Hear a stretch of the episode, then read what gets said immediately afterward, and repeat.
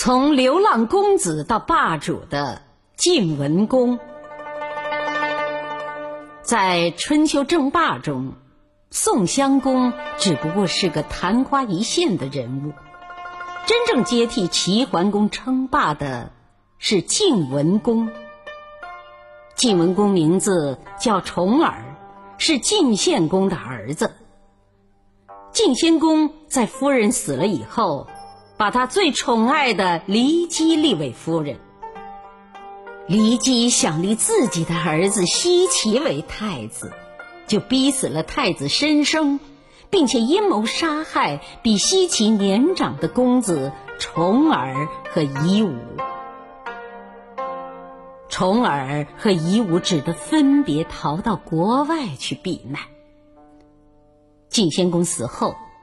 公子夷吾在秦穆公的帮助下，与周襄王二年，也就是公元前六百五十年，回国当了国君，就是晋惠公。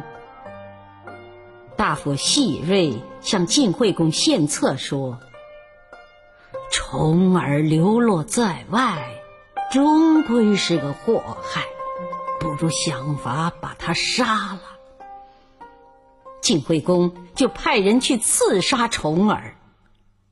重耳一直在敌国避难，前后有十二年光景。听说有人来杀他，赶紧逃往齐国。一路上无依无靠，又没有干粮，只好沿路乞讨。有一天，他们走了几十里路，不见人烟。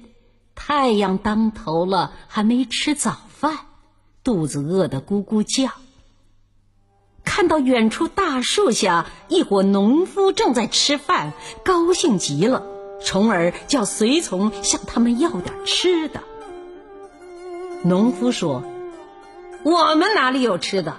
连野菜都吃不饱，哪有多余的送人呢？”另一个农夫从田里捧起一大块泥土，送到重儿面前，说：“娜娜，这个给你吧。”重儿大怒，拿过马鞭就要打那个农夫。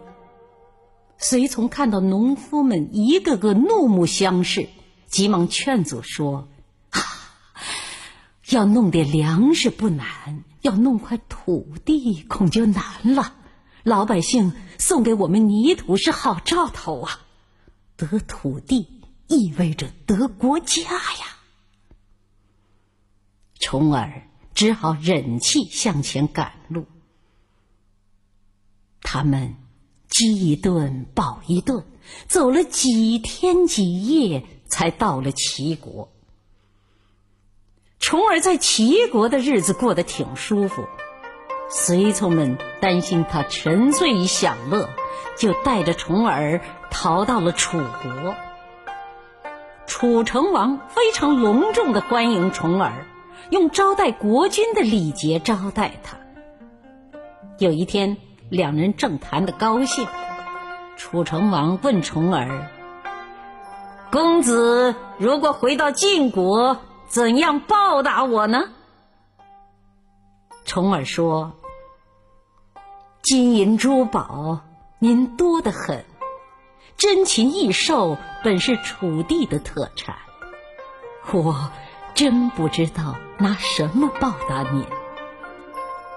楚成王笑着说：“哦，那就不酬谢我了。”重耳想了半天说：“如果托您的福，我能够回到晋国。”一定和楚国和睦相处。将来万一两国打起仗来，我一定命令晋军退避三舍，来报答您的恩情。古时候行军三十里为一舍，退避三舍就是后退九十里。周襄王三十六年，也就是公元前六百三十六年。重耳回到晋国，当了国君，就是晋文公。晋文公从四十三岁起逃难，到即位的时候已经六十二岁了。算起来，在外颠沛流离，前后整整十九年。重耳当了国君后，注意整顿国内政治，发展生产，安定人心，晋国很快就强盛起来了。他也想能像齐桓公那样做个中原的霸主。过了两年，宋襄公的儿子宋成公来讨救兵，说楚国派大将程德臣领兵攻打宋国。大臣们都说，楚国老是欺负中原诸侯，主公应当扶助有困难的国家，建立霸业，这可是时候了。晋文公早就看出，要当上中原霸主，就得打败楚国。他扩充队伍，建立了三个军，浩浩荡荡的去救宋国。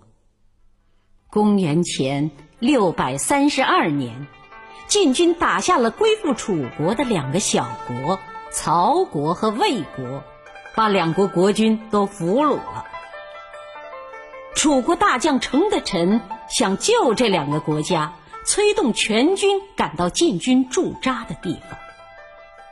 楚军一进军，晋文公立刻命令往后撤。晋军中有些将士可想不通了，说：“我们的统帅是国君，对方带兵的是臣子，哪有国君让臣子的理儿啊？”带兵的将军解释说：“打仗先要评个理儿，理直气就壮。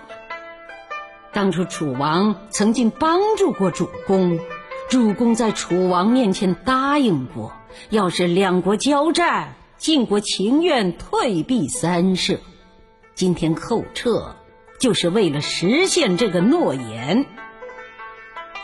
晋军一口气后撤了九十里，到了城濮，也就是现在的山东鄄城，才停下来，布置好了阵势。楚国有些将军见晋军后撤，想停止进攻。可是程的臣却不答应，一步定一步的追到城濮，跟晋军遥遥相对。程德臣还派人向晋文公下战书，措辞十分傲慢。晋文公也派人回答说：“贵国的恩惠，我们从来都不敢忘记，所以退让到这儿。现在既然你们不肯谅解。”那么只好在战场上比个高低了。大战展开了，才一交手，晋国的将军用两面大旗指挥军队向后败退。他们还在战车后面拖着树枝，战车后退时，地下扬起一阵阵的尘土，显出十分慌乱的模样。程的臣一向骄傲自大。此时更不把晋军放在眼里，直追上去。这正中了晋军的埋伏。晋军的中军精锐猛冲过来，把程德臣的军队拦腰切断。刚才假装败退的晋军又回过头来，前后夹击，把楚军杀得七零八落。晋军占领了楚国营地。把楚军遗留下来的粮食吃了三天，才凯旋回国。晋国打败楚国的消息传到周都洛邑，周襄王和大臣都认为晋文公立了大功。晋文公趁机召开各诸侯大会，当上了中原的霸主。